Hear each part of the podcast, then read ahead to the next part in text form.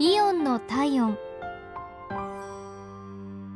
今日はイオン西新井店のお客様からのお便りです。友人と待ち合わせていた時のことです。カウンターの前を歩く老夫婦がいました。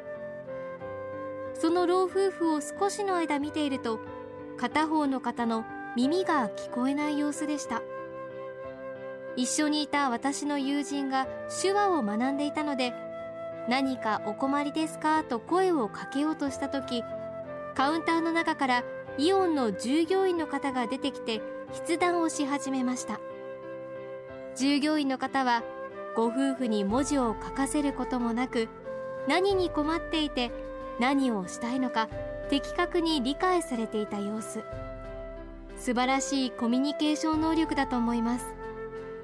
最後まで自然な笑顔で接客されている姿に私と友人の2人で声をかけるタイミングを見ていたんだねと感心しました。終わった後も何度もご夫婦は振り返り会釈をしていました。従業員の方の素晴らしい対応のおかげだと実感しました。